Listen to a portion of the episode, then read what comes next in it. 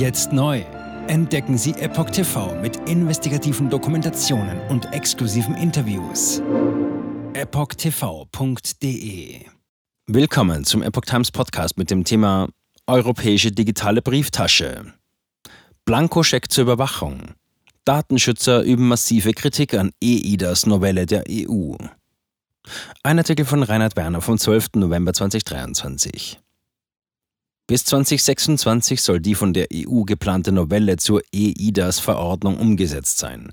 Sie soll eine einheitliche europäische digitale Identität auf der Basis eines E-Wallets ermöglichen. Wo Erleichterung draufsteht, droht jedoch weitreichende Überwachung.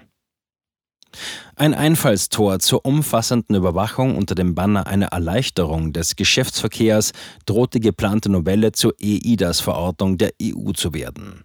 Diese will der Rat noch im Dezember beschließen, im Februar soll das Parlament abstimmen. Brüssel möchte in weiterer Folge bis 2026 die einheitliche digitale europäische Identität auf der Grundlage eines E-Wallets umgesetzt sehen.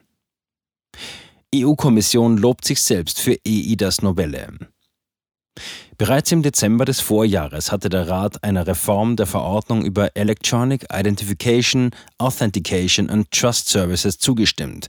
Damit entstand eine Verpflichtung für alle Mitgliedstaaten, eine Software namens European Digital Identity Wallet, ID Wallet, anzubieten. Nun soll es an die konkrete Umsetzung dieses Vorhabens gehen.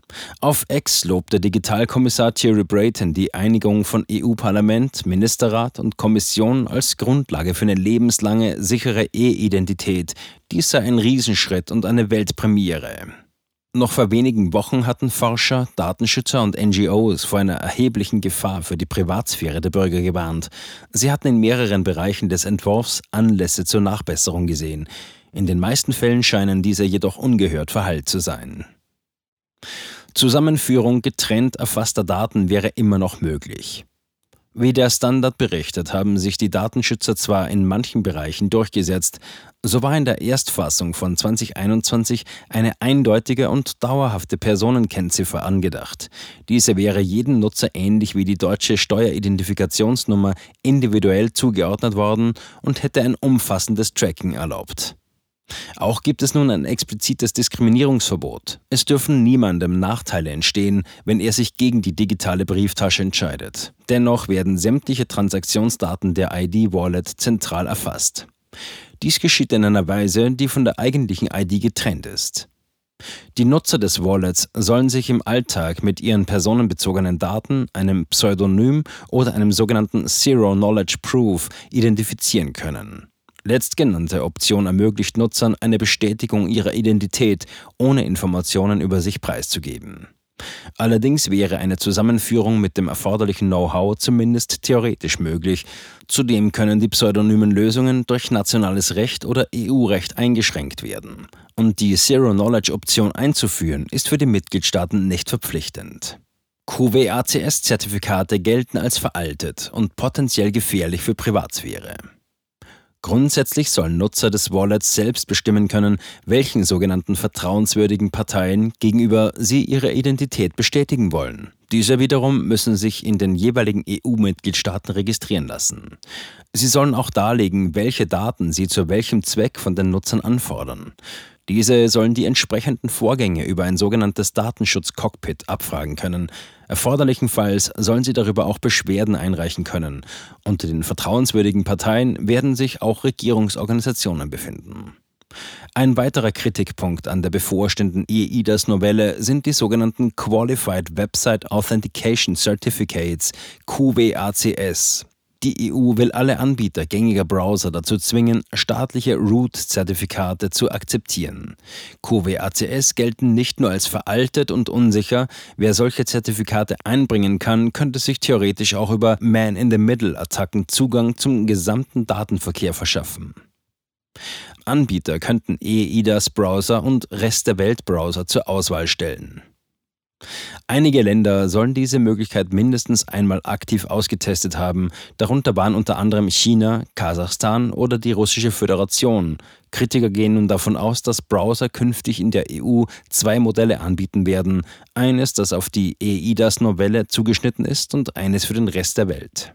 Dieses wird voraussichtlich auch sicherer sein. Allerdings dürfte sich die Masse der Nutzer, die sich kaum mit Hintergründen dieser Art befasst, für die EU-konforme Fassung entscheiden. Bereits jetzt akzeptieren beispielsweise die meisten Internetnutzer unhinterfragt Cookies, nach denen aufgrund europäischer Datenschutzbestimmungen gefragt werden. Einfach um das lästige Insert auf den Websites wegzubekommen. Jetzt sieben Tage den vollen Zugang zu spannenden Diskussionen wie dieser zur Transgender-Ideologie und ihre Folgen sowie vielen anderen heißen Themen sichern. Darunter auch das preisgekrönte Doku-Drama Gender Transformation, die Impfdoku Die verborgene Krise oder den Enthüllungsfilm Der Schattenstaat über die woke ESG-Agenda, die zu einer schönen neuen Welt der sozialen Gerechtigkeit führen soll. EpochTV.de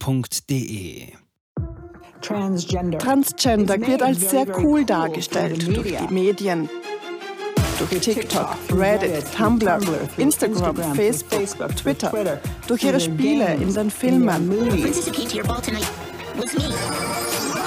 Warum tun sie das alle gleichzeitig? Ich war 15 Jahre lang Lehrerin an einer öffentlichen Schule. Unsere öffentlichen Schulen haben sich verändert. Vor fünf Jahren gab es keine Schüler, die sich als nicht-binär identifizierten. Wir wussten noch nicht einmal, was genderfluid war. Wenn ich mit einer Person darüber sprechen würde, warum sie glaubt, im falschen Körper zu sein, meine Zulassung wäre in Gefahr. Ich sagte der Therapeutin, ich könnte vielleicht transgender sein, wüsste es nicht genau und bräuchte Hilfe. Er bestätigte mich sofort. Sie bestätigte sofort, dass ich eine Transgender-Frau bin.